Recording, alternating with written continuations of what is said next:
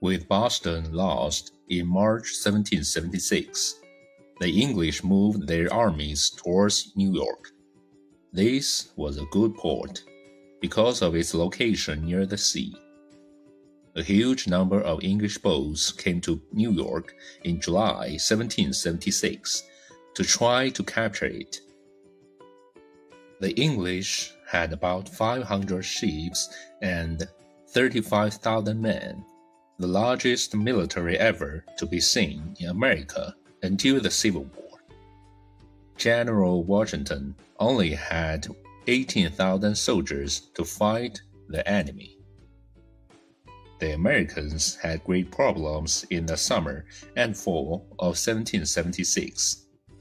They lost the Battle of Long Island near New York, and General Washington himself barely escaped. Moving north, he crossed the river to New Jersey and finally reached the Delaware River with the English close behind. The fight for independence was looking bad. Then, Washington's enemy, General William Hovey, made a bad decision. He did not quickly attack the weakened Americans. He decided instead to wait until after winter. Washington secretly came back over the Delaware River. At Trenton on December 26, 1776, he surprised and captured a thousand Hessians who were sleeping late because of drinking too much the night before, which was Christmas. A week later, Washington left his fires burning as a trick to make the enemy think he was camped. He then secretly moved his army and attacked and beat a small English army in Princeton. These clever New Jersey battles showed that Washington could be a great general. France still wanted revenge on the English. The American colonies were England's most valuable foreign lands, and if they could be taken from her, England would no longer be a great power. France could perhaps then get back her old power. The French therefore began secretly giving the Americans guns and gunpowder.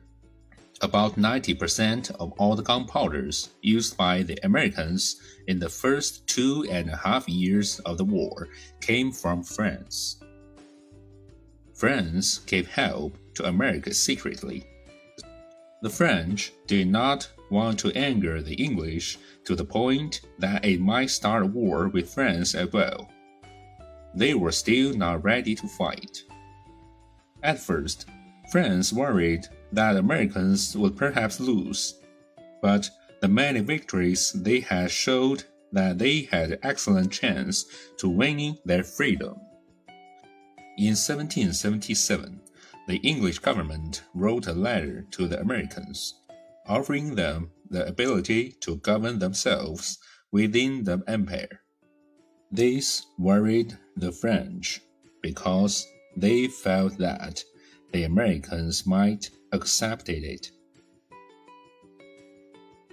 If the French were going to destroy the English empire, they would then have to fight themselves, not through the Americans. So France, in 1778, offered to fight the English with the Americans. Both the Americans and the French then promised to wage war until the United States had won its freedom. England and France began fighting in 1778. Spain joined with France in 1779 as did Holland. There were more Spanish and French ships than those of England. These navies of Europe, who had lost to England's navy before, now began to have real power. In 1780, the Queen of Russia organized most of the European countries against England. The war was now being fought not only in Europe and North America, but also in South America and Asia. England afraid for her very life, stopped thinking about America as much. The Americans did well in the fight until 1778 with secret French aid, but they did not win independence until the war came to Europe and became too big for England to handle.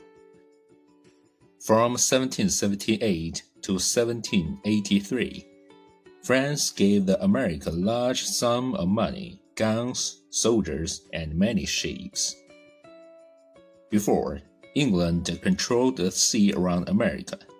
Now, the French had a powerful navy in American waters, and England could no longer hold the sea. Because of this, the English decided to put all of their strength in New York City. In June 1778, the English were attacked by General Washington at Monmouth, New Jersey, on a very hot day.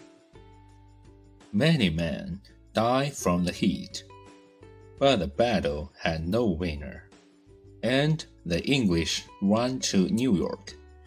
Washington spent the rest of the war in New York fighting back the last English.